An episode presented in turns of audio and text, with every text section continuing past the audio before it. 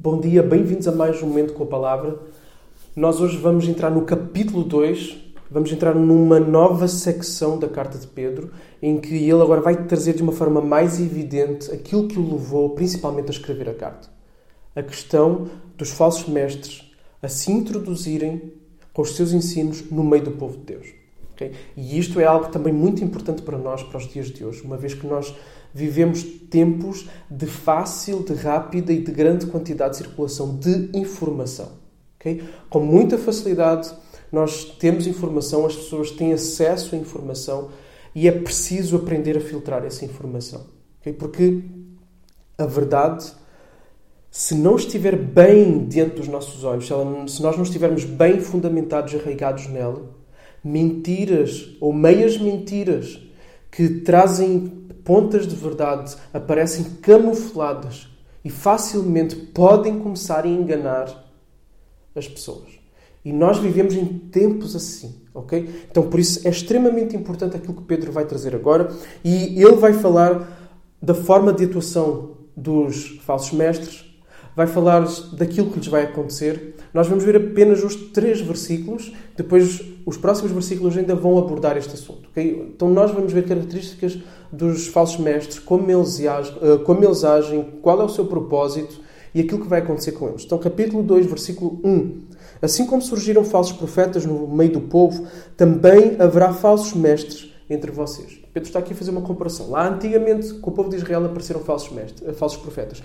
Pessoas que se apresentavam como enviados da parte de Deus para falar da parte de Deus, mas que na verdade não eram. Okay? E nós vemos isto acontecer no Antigo Testamento. Profetas que vinham e que falavam aquilo que o povo queria ouvir. E depois vinham os verdadeiros profetas de Deus e ficavam no meio enrascado porque eles falavam aquilo que o povo não queria ouvir, mas que era aquilo que Deus tinha para lhes dizer chamado arrependimento, mudança de vida, etc. Okay? Então, e o que é que vai acontecer? Qual é a forma de agir dos falsos mestres, então, segundo Pedro?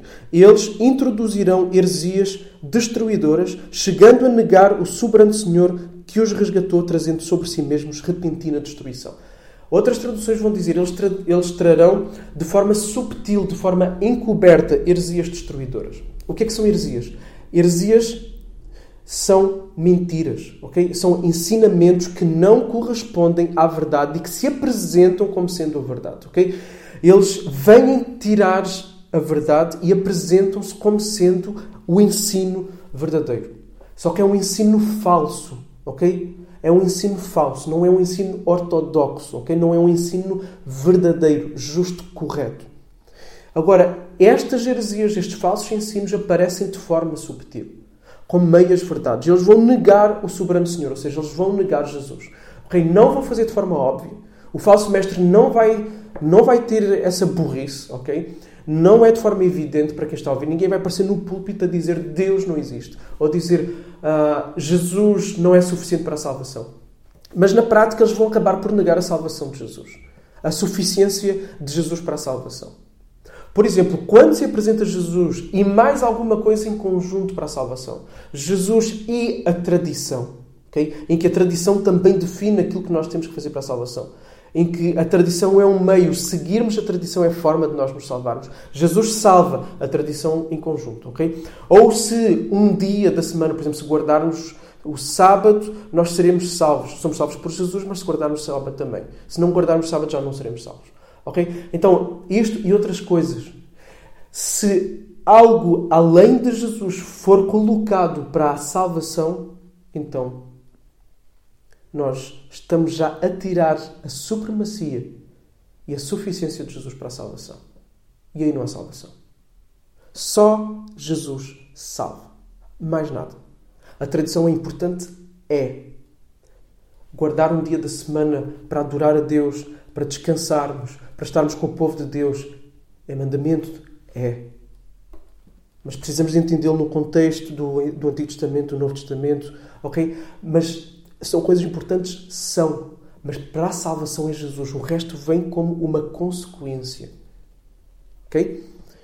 Então, os falsos mestres aparecem com subtilezas, não só em relação a Jesus, mas em relação a outras coisas, em relação à Trindade, em relação à vida cristã, em relação à eclesiologia, em relação a tudo. à escatologia, em relação a tudo. Ok? Mais, então, primeira coisa, eles trazem heresias de uma forma dissimulada e são destruidoras. Okay? Isto é importante, são destruidoras. Vão destruir a nossa vida cristã. Vão destruir a nossa possibilidade de salvação. Mais, muitos seguirão as suas práticas libertinas ou sensuais, como dizem outras traduções. Práticas sensuais, libertinas. E nós temos visto. E ele depois vai falar de outra coisa que move estas pessoas. Uma das coisas que move estas pessoas é exatamente a sensualidade, a libertinagem. Viverem um modo de vida conforme querem, conforme desejam, oposto ao caminho reto da pureza, da santidade, de, que, de quem ama a Deus e quer agradar o Pai. Um modo de vida que de facto produz o florescimento da própria pessoa e daqueles que estão à sua volta.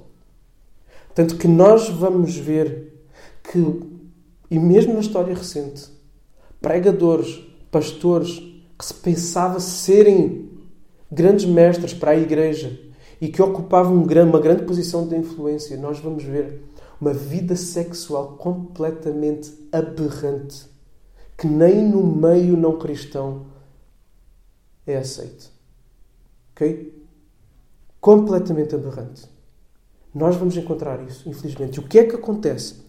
Então essas pessoas vivem uma vida de libertinagem e depois, para continuarem nas suas consciências tranquilas com essa vida de libertinagem, eles vão abrir portas para que os seus seguidores também comecem. Obviamente que não de forma declarada, mas não vão pregar uma vida de santidade. Não vão pregar a necessidade de se viver, de, do arrependimento, das consequências do pecado. Não vão dar nomes aos bois. E as pessoas vão começando a viver uma vida de libertinagem também.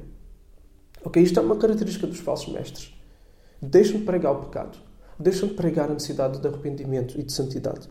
Ok? O que é que acontece por causa disso? Por causa deles, diz Pedro, o caminho da verdade será difamado. Trazem vergonha para o Evangelho.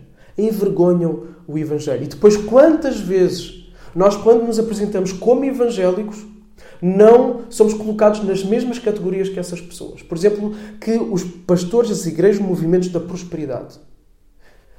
Quantas vezes, e isto acontece bastante na cultura portuguesa, quantas vezes não vão dizer que nós somos parte de uma igreja que faz lavagem cerebral e que quer extorquir dinheiro das pessoas por meio da manipulação emocional. Isto é o que nós vemos nos movimentos da prosperidade. E depois somos colocados no mesmo saco, okay? na mesma gaveta. Então, eles trazem vergonha para o Evangelho, uma terceira característica dos falsos mestres. Mas, aquilo que os move, vamos ver, movidos por avareza, eles vos explorarão com palavras fictícias. Ok? Palavras fictícias são a questão das heresias, palavras falsas, de plástico, ok? que são fabricadas, que não correspondem à verdade. E eles vão vos explorar. Porquê? Porque eles são movidos por avareza. Eles só pensam em dinheiro. E aqui temos uma segunda característica daquilo que move e daquilo que nós podemos encontrar e que muitas vezes vem ao de cima dos falsos mestres. Ok? A questão da sensualidade e da sua vida depravada sexual e a questão do dinheiro.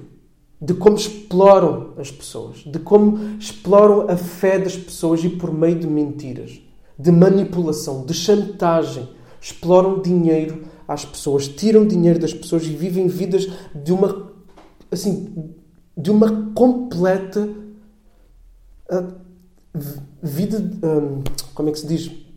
Perdi a palavra agora. Mas uma vida de luxo. Completamente desproporcional, completamente exagerada.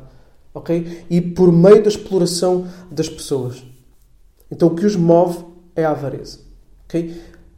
Mais, agora vamos ver qual é o fim deles. Já tínhamos visto lá atrás eles trazem sobre si repentina destruição e agora no fim, mas para eles a condenação decretada há muito não tarda.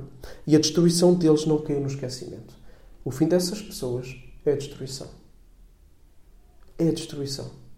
Porque essas pessoas não seguem de facto a verdade. Porque se elas seguissem a verdade, elas teriam um coração em que o Espírito Santo as incomodaria e a dado momento elas se arrependeriam.